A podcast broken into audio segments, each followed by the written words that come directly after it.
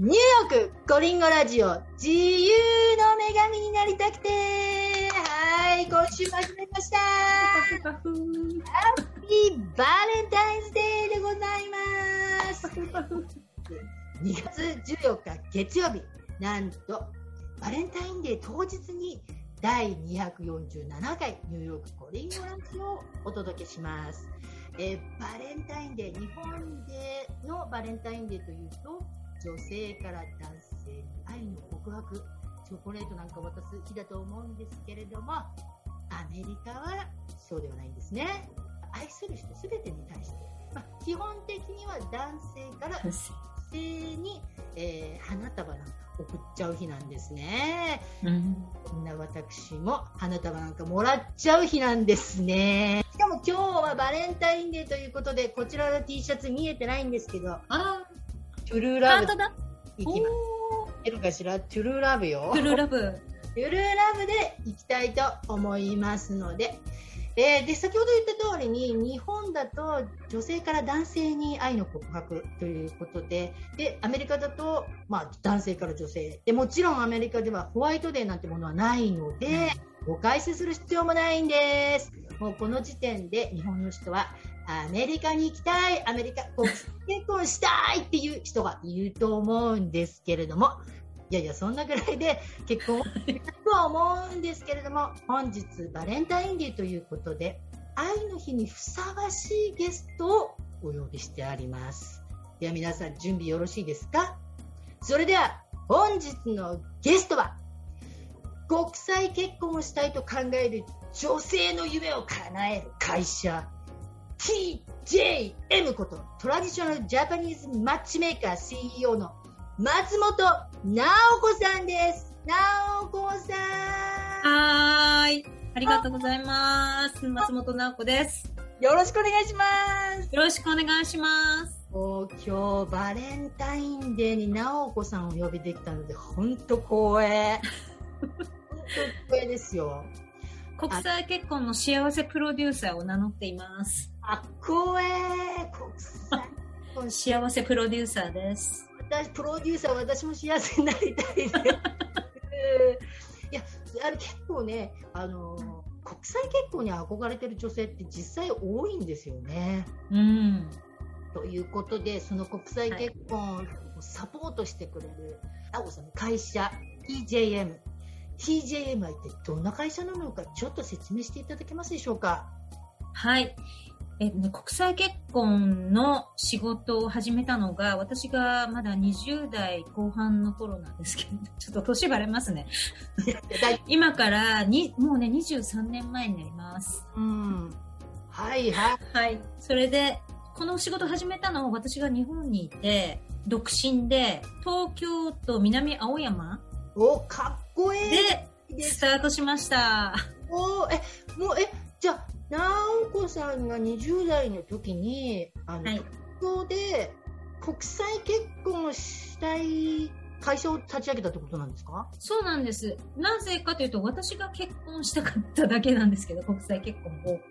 それでいろいろリサーチしたんですけど、どうやってやったらいいかわかんなくて、じゃあ自分で作っちゃえばいいじゃん、みたいな感じで。そういうサービスがないから自分で作っちゃえばいいじゃんっていうそうなんですよ。きっと私と同じように思ってる人が少なからずいるんじゃないかな、みたいな感じで。じゃあやってみよう、みたいな感じで。ちなみになぜ国際結婚したいと思ったんですか？なぜだろうななんかもう、その頃さ20代後半か、えっ、と、なんかね、海外に憧れはありましたね。海外に住みたいとか、ニューヨークへ行きたいか、みたいな。あと、まあ、あの、音楽とかで、例えば、八神純子さんとかが、ニューヨークっていう歌歌ってたの知ってます？時代知ら感ますね。そうそう。あニューヨークって紫色に煙る夜明けなんだみたいなそういうイメージがあとサンタモニカの風とかなんかこう切って切って切って切ってみたいなのあったじゃないですか、ね、それ私に言ってんじゃないかなと思ってたんですよ。切ってって言ってるわみたいあでもすごい海外への憧れが強くてな憧れがありました。20代って言ったら結婚したい、時代でもあるからもう国際結婚かみたいな、そうですね。もうなんか、あんまりこ日本国内にこのままいようっていうふうに思ってなかったんですよ、その20代の時点で。はいはいはいはい、うん。もうなんか、外に出出て見てみたいみたいな。ディスカバーみたいな感じ。えそれってほらもう海外私もね一緒うんですよあのーうんこのまま日本であの、埋もれる 埋もれるだったら2年くらい海外に出たいわーみたいな思いがあったちょっと行ってみてみたいなのってありますよね。って言ったんですけど、結婚とか全然私は考えてなかったんですよねでも直子さんは結婚をしたい海外うん。にもいい感じだったんですね、うん。まあ、結国際結婚に憧れてたのは多分小学生とか中学生とか、割と小さい頃から、なんかこう、外の、なんだろう、アメリカ人みたいな、あるじゃないですか。大きい家とか、大きい犬とか、大きい冷蔵庫とか、はいはいはいなんかはいあの台所じゃなくてキッチンみたいな。はいはいはいはいはいはいはい、はい、そんな生活いいなみたいな感じ。なるほど。そういうのに漠然とこう憧れてたわけ漠然とそうなんかこうこうなんだろうビジュアライズってよく今言うじゃないですか。はい、なんかドリーム。はいはいはいはい、はい。こうは現実化するみたいな。あるじゃないですか。なるほど。でまあそれで。う、で国際結婚したいけどどうやってやったらいいんだっていうサービスが実はなかったと。うん、多分ね、えーあったと思うんですけど、なんだろう、そこにはお願いしないで、あ、こういうサービスがあるんだったら自分でもできそうかな、みたいな。すごい。あのけ国際結婚したいなっていうのは分かりましたよ。分かるんですはい。国際結婚したいなってことそれでそういう会社を立ち上げちゃうっていうのはすごい む、無茶でした。何も、あの、会社とか作るとか分かってなくて作っちゃったんで、もうそっからが大変だったんですけど、でもすごい大変じゃないですかか国際結婚したい人をサポートする会社っていうわけですよねなんかそうそう。で当時もマッチングメーカーみたいなうん。デーティングサービスとはちょっと違うって感じになるまあ、その、そその当時、すでに、あの、マッチドットコムとか、そういうのはあったんですけれども、日本からアクセスするのは結構難しかったような気がする。あの、あの、ジップコードって言って、はいはい。アメリカの住所のを入れなければそこに入れないみたいなのがあったので、いやそれはどうやったらいいのかなみたいな。あとね、一番よかいあの、なぜそれを仕事にしようかなと思ったっていうきっかけは、ちょうどその頃ってインターネットがこれからどんどん普及するぞみたいな時代だったんですよ。で、じゃあネットってなんだろうみたいな、ネットって何何何みたいな、うんそういう時期があって、で、そのインターネットを知りたいっていう、これもやっぱりディスカバリー、なんか、キュリオシティとか、なんかその、ワクワクみたいなことが、そうそううそう。で、そうだ、インターネットっていうものを理解しよう。www ってなんだろうみたいな。教えて、誰か教えてはいはいで、教えてくださいって言ってて、め巡り合った人がたまたまマッチメーカーの仕事をしてたんですよ。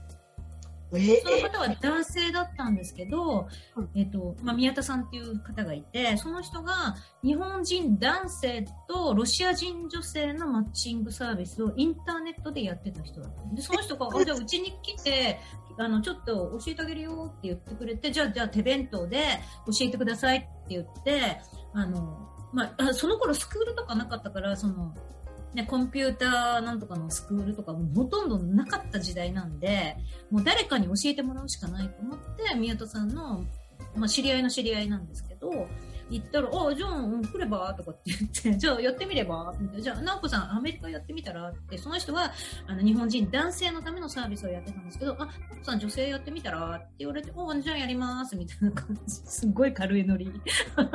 てか宮津さんもすごいですねその日本人男性とロシア人女性のロシア人女性。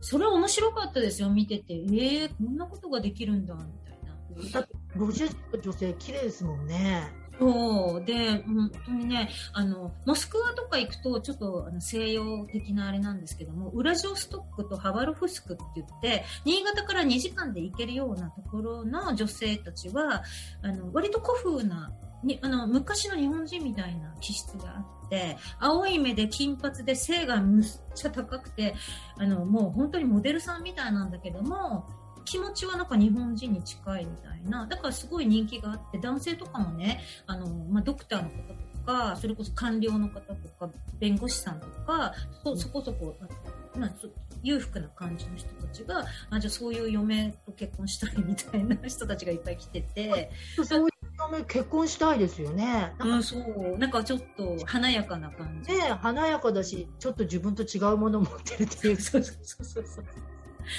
でその方々の結婚のサポートを宮田さんはしていてで男性たちが集まってきてああでもないこうでもないってなんか今でいうコミュニティみたいなのがあって、うんうんうんうん。あのそれはもうあのネットと、まずハイブリッドであのなんだろう。今私たちは女子会みたいなのやってますけども男子会みたいな感じで。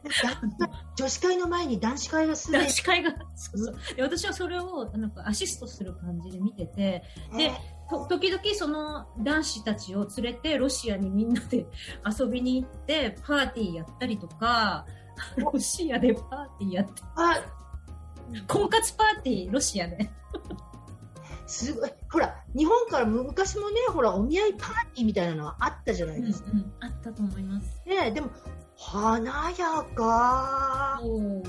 えで、じゃそれで船子さんもあのー日本人女性マーケットにしてやってみたらみたいな感じ？なの。なんかそれを見てたんで私は日本人女性があの、ね、好きそうな男性を集めてあの婚活パーティーそれこそ東京とシンガポールとあとロサンゼルスサンフランシスコニューヨークとかで婚活パーティーとか行って男性女性と会えるようなこうねあの今コ COVID でできませんけども、はいあの対面で会えるそういう婚活パーティー結構インターナショナルにやってたんですよ。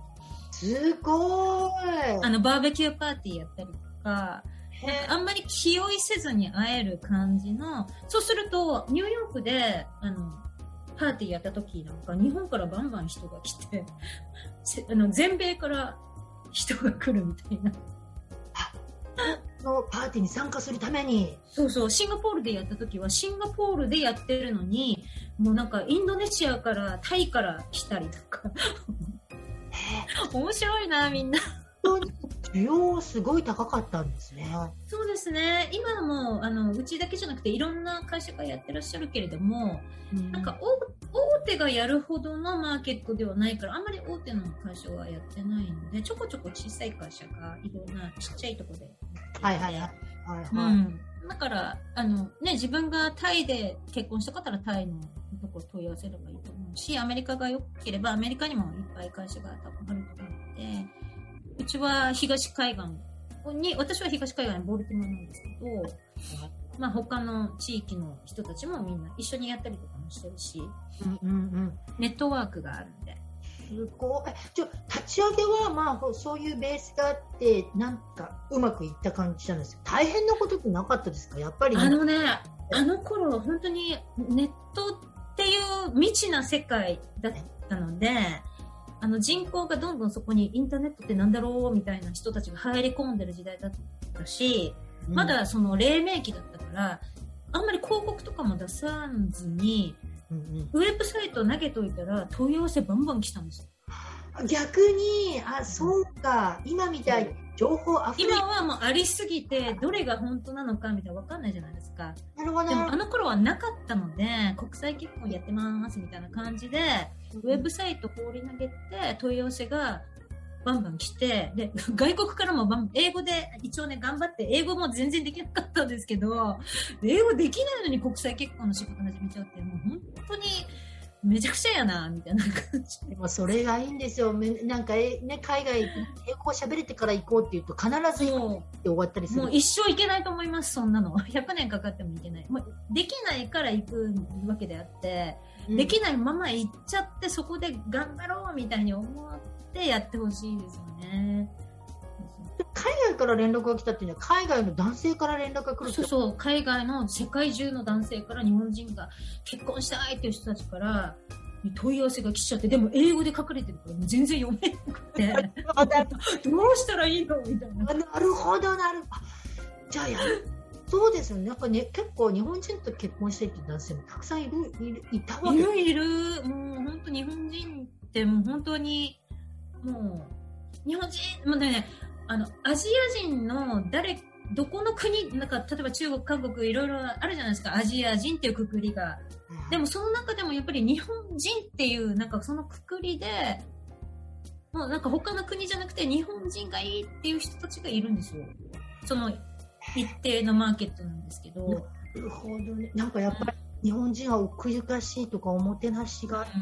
うん、ねそういうイメージはあるし、そうだと実際に思いますよね。日本人っていう。日本人って誇りに思えるみたいなところはあるかもしれない。そうだから私みたいにガサツな人が出ちゃうと、人のレベルを下げちゃうかしら、ね、そんなことない、そんなことない。へえ、じゃそのマーケット的には日本人と結婚したい男性もいて、やっぱり世界の国際結婚したい女性もいるから回りますね。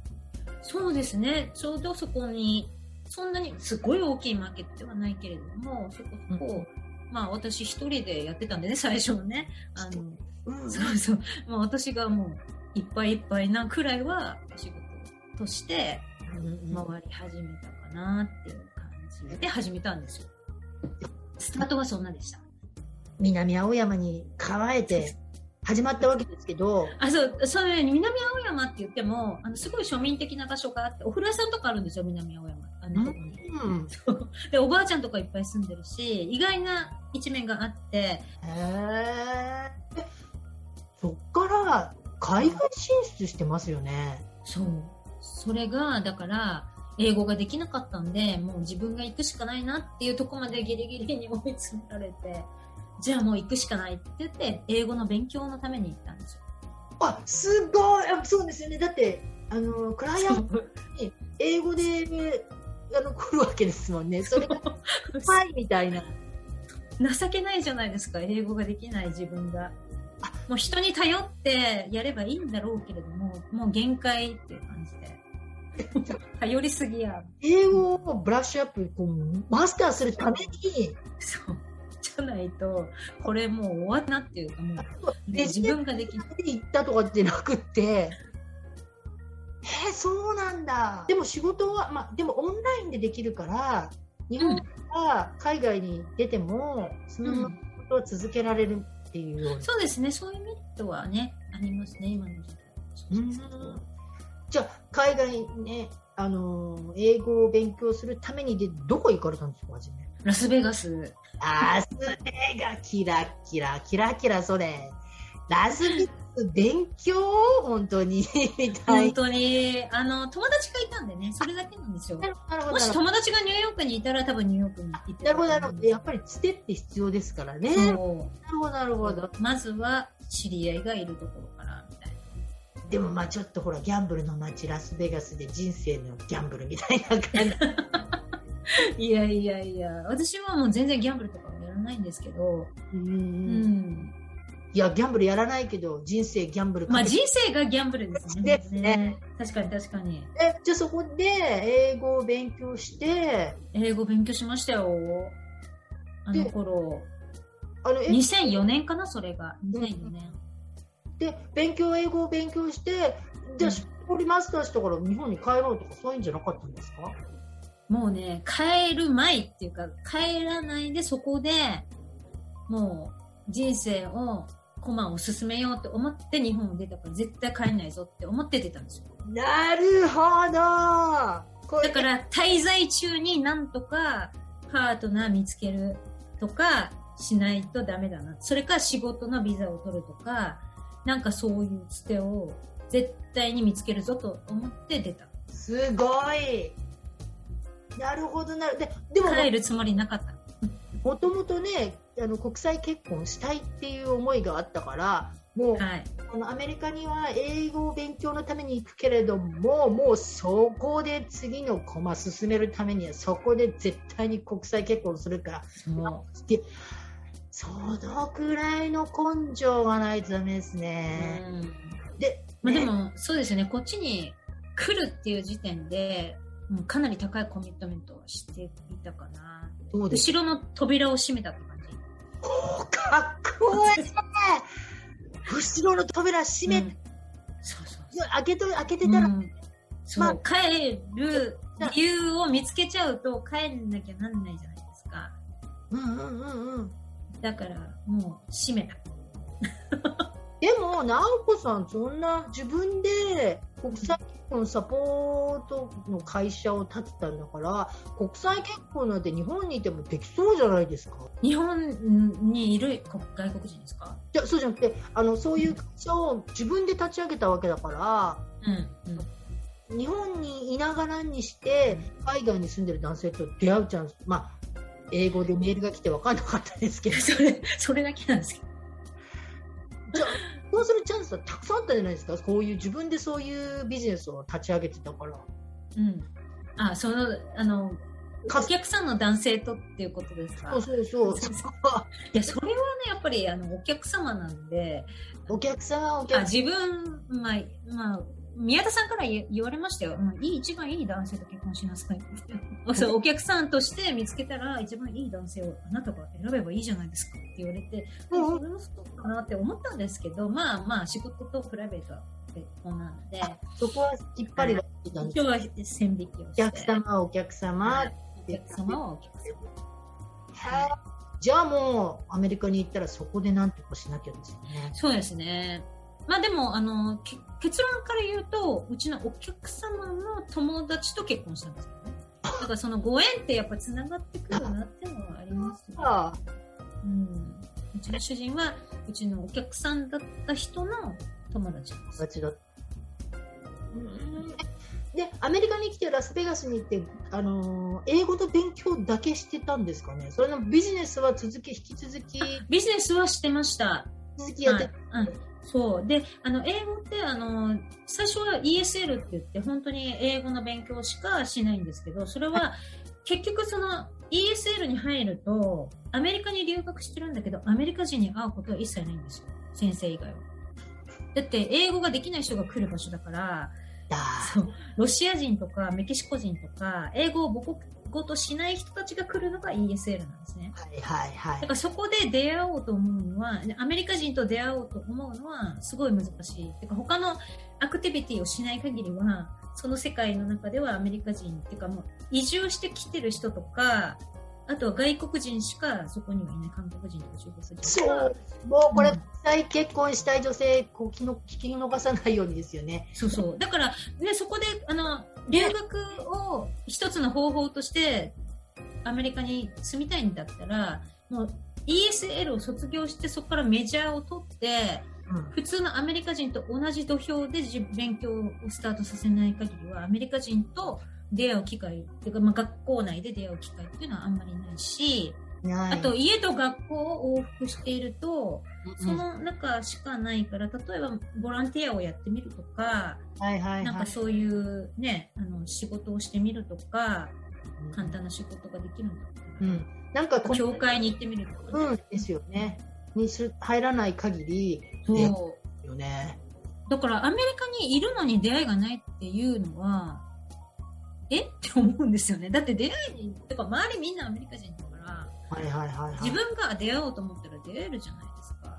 確かに確かに。でも出会いがないっていう人、確かにいますよ。こういますよね、アメリカにいるのに。うんうんうん。それはなんか、ちょっと、引きこもってるんじゃないのっていう感じがします。でも、でもそれはわかります。私もね、あの、うん私はとにかく海ニューヨークに住んでみたいって言言っうん。たんですけど、あの、最初のスポンサーもやっぱり日本人ターゲットにした歯医者さんに行ったんです。そうするとやっぱりスタッフも日本人、日本人だしね。日本人、まあボスもアメリカ人だったんですけど、うん。で、あのー住んで日本語しか喋んないでしょ？日本語しか喋り、あれ？みたいな。ニューヨークにいるんだけど、会ってる人全員日本人そうなのここアメリカみたいな感じですよね。意味がみたいな。そうそう本当に職場と、あの、あの、ドームに住んでた、ドメトリーに住んでたんですけど、ドミタリー。ぱりね、あの、英語学校に行ってる日本人の子も住んでるわけですよ。そうすると、い家も日本人、職場も日本人、あれみたいな、もしない限り、う、うん日本語で済んじゃうし、日本一アメリカ人と合わないなみたいな。そうなんですよね。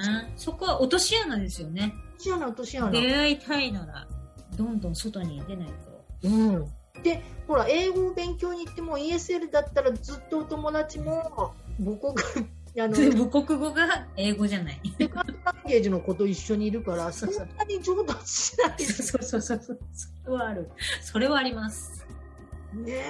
それを突破しないと海外に行っても落とし穴意味がない。うん。うんだからやっぱり頑張ってる人っていうか、本気で行ってる人たちは、大学とか大学院とかまで挑戦してますよね。あるいは、もう企業に入って、もう日本人のいない、うんあの、職場で自分一人で一匹狼でも頑張るぐらいな人だったら、もう対等に喋れるぐらいな英語力もつくだろうし、うんなんちゃって英語学校とか行って、ビザだけメンテインするっていう感じで行っちゃうと、本当に留学になっちゃいますよね。遊びみたいな。留学な、もそうったいないですよね、だったら。もったいない。確かに確かに。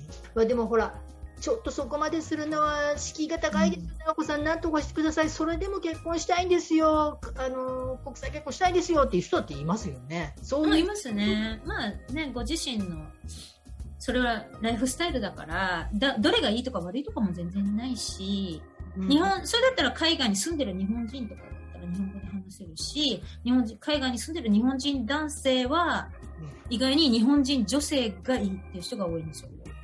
わかります？日本人男性で海外に住んでるけれども、アメリカ人女性はもういいとか、あと朝ごはんはご飯に味噌汁梅干しみたいな生活したいみたいな。勘弁してくれよなるほど、なるほど。あそういう男性もそれは、うん、皆さん、結構男性はそうですね。そういう人が多い。海外赴任で海外に住んでて、海外に住んでる日本人男性は、やっぱり日本人女性を日本人がいい。日本語で喋れるし、もう日本語の話題で話せるし、うんあうん。っていうことは、そういうしいう方もご紹介してください。でもちろんあの海外在住日本人男性日本人女性日本人がいいっていう男性たちも私たちもお客様としてウェルカムなんですけれど国際結婚だけじゃなくて海外結婚とかはい駐在さん、今度、海外結婚結婚ってことになるんですね。うん、へえ、まあ、そしたら文化とかも一緒ですからね。あのもやっぱり国際結婚だと文化がちょっと違って、とんう違うから。ったりしますけど、それが好きだったらそのねもっとなんかインターナショナルになりたいっていうんだったらそっちのでも食生活とかね、そういうのはやっぱり変えられない、やっぱりっていう人もいるんですね。あと、お年寄りの方とか結構ね、あの、年取るごとにアメリカ住んでるんだけども、やっぱりなんか日本食で過ごしたいわとか、なんかこう、日本人と出会いたいみたいな。年取ると、年を重ねるとね、うんうん逆にこの国際結婚一回経験して離婚しちゃったんだけど、うん、やっぱり日本人がいいなっていう女性の方とかも結構、もう疲れたわ、英語で話すのが、みたいな。なるほど、なるほど。あそういう人たちもいますね。面白いですね。へー直子さんは一応国際結婚相談所みたいな感じなんですか？そうですね。国際結婚相談所。ほら、マッチドットコムとかもそうなんですけど、いろんなデーティングアプリがバーッと出てきたじゃないですか、数年前。はい。はい。こういうのとかね。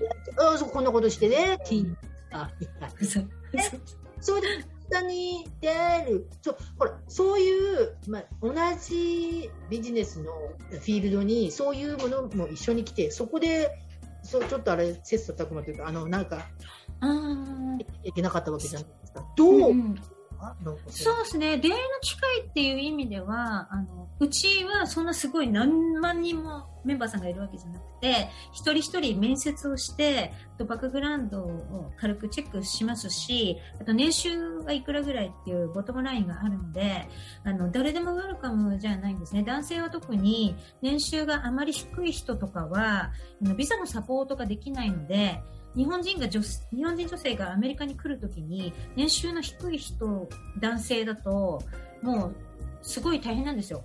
だからある程度の年収がある人しかメンバーにしたくないんです。男性は特に。女性はいいんですよ年収それで、えっと、多分、マッチドットコムはちょっとわからないですけども、Tinder とかそういう、まあ、マッチングアプリ、無料だとすると、結構その年収とかは、うん、どうでもいいじゃないですか、ああいうアプリとかわからないですよね。私。そんなすあの素敵な人かもしれないけど、なんかそうよくわかんない。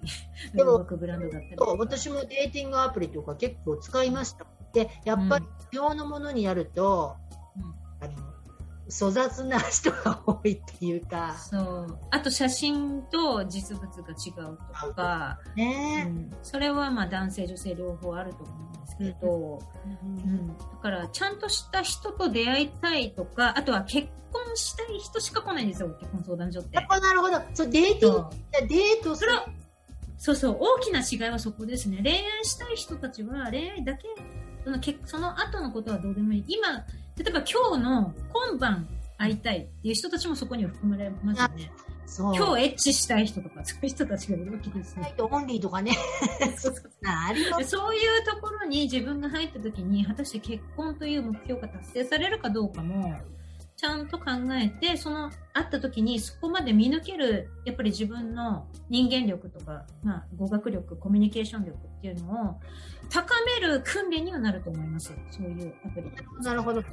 ただ、あの、ほら、自分の求めてるものじゃないのに、そこに時間を費やしたら時間の無駄にはなっちゃいますよね。こう、あの、まあね、無駄かどうかっていうのは、やっぱりその人の、うん。うん。まあそこで出会って結婚まで行く人だっていらっしゃると思うしね。はい、たあ、だ、あの、私、結婚そうそうそうそうそう。だから結婚っていう目標があるんだったら、結婚相談所は近道ではあると思います。だって結婚したい人しか来ないから。うん、うん、うん、なるほどね。あの、ちょっとウェブサイト見させていただいたんですけど、はい。1年で、あの、結婚率、何、成婚率っていうんですか？結婚率が結構高いみたいなああの、日本の結婚相談所っていうくくりで見ると、結構日本結婚相談所自体はそんなに高くないんですよね。その人数、だからね、ぼ分母が何かにもよるんですけど、うんうちはフルメンバーさんって言っても結婚にコミットしてる人の結婚率はすごく高いです。っていうかもう可能性のある人しか来ないっていうか、あの、なるほど、なるほど、もう。うん、うん、うん、うん、うん。だから高くなるっていうのはあります。なるほど。だって中にはね、結婚、お見合いみたいな形で、紹介だけして終わりっていうところもあります。あ、そうそうそうそう。あの、追跡しないところもありますよね。その、うちは、あの、結婚して、エンゲージして、もう本当に時間かかるんですよ。その、け結論が出るまでが。だってビザの、ビザ取るのに1年かかるじゃないですか。うんうんうんだから、結婚しましたって言っても、そこからが始まりだから、どこでカウントするかによっても数字が変わってくるので、だから成婚率自体が、なんていうかな、それ、成婚率っていうので、が、何をもって成婚とするかにもそよるんですけど、成婚率どうですかって聞かれても、それがあなたの成婚率とは一致しませんよっていうのが私たちの見解なんですよ。なるほど。すごい、だからね、難しいんですけどね、数値で話をする。数値出すのはね、でも確かに、ほら、結婚相談所だったら、結婚がゴールだから、結婚したらもう、はい、あの、ワンカウントみたいな感じだけれども、それで3ヶ月後に離婚してたっていうパターンもあるかもしれないですね。でも日本のね、結婚相談所ってもっと、あの、すごい、あの、大雑把で、あの、その相手とは、あの、ステイしたら、もうそれは結婚とみなすみたいな感じなんですよ。どういうことですか？相手とステイしたら、だから、そういう関係になったっていうことになったら、もう、それで成婚料を取ろうとするから、日本日本の結婚相談所って成婚料で回ってるから、早く結婚させて押し出したいんですよ。わかります？なるほど。回転率上げないとみたいなのがあるから、変な話ね。だから、あの、お泊まりしたらもうそれを成婚とみなしますとか、そういう結構厳しいんですよ、日本の結婚相談所って。ううちはそういうことやってないので、あの なんかそれが、その数字自体に意味はないと思うんです、あんまり。なるほど。その数字を見て成婚率高いからどうとかっていうのは、それよりか自分がどこまで結婚したいところまで、自分がどうしたいかっていうことの方が大事かなっていうのはあるか 難しいんですけどね。いや、じゃあちょっと今、ほら、ほら国際結婚相談所を立ち上げて直子さん、はい。夢を叶えて国際結婚したじゃないですか。はい。で、その後、どうです？あの、夢が叶ったわけじゃないですか、自分の中で。はい。どう、どう、どうですか？なんか変わりましたか？あ、思ってたこと違うわとか、やっぱり思ったとか、であによってこの TJM ってもうなんか仕事のむあの向き合い方が変わってきたみたいなそういうことあります、なんかはい本日はここまで次回は国際結婚をしたいと思っていた直子さんが夢を叶えまた国際結婚したい女性たちをサポートする国際結婚相談所まで設立し起業した直子さんの後半インタビューになります。えーこちらはタイミングよく来週の月曜日アメリカプレジデントデーに国際結婚相談所の社長プレジデントのお話としてお届けいたします、えー国際結婚できる人できない人バッサリと言っていただきました、えーまた直子さんの野望や、えーリスナーの皆様にメッセージ聞き逃せませんそれでは来週もお楽しみに !See you next week! バイバーイ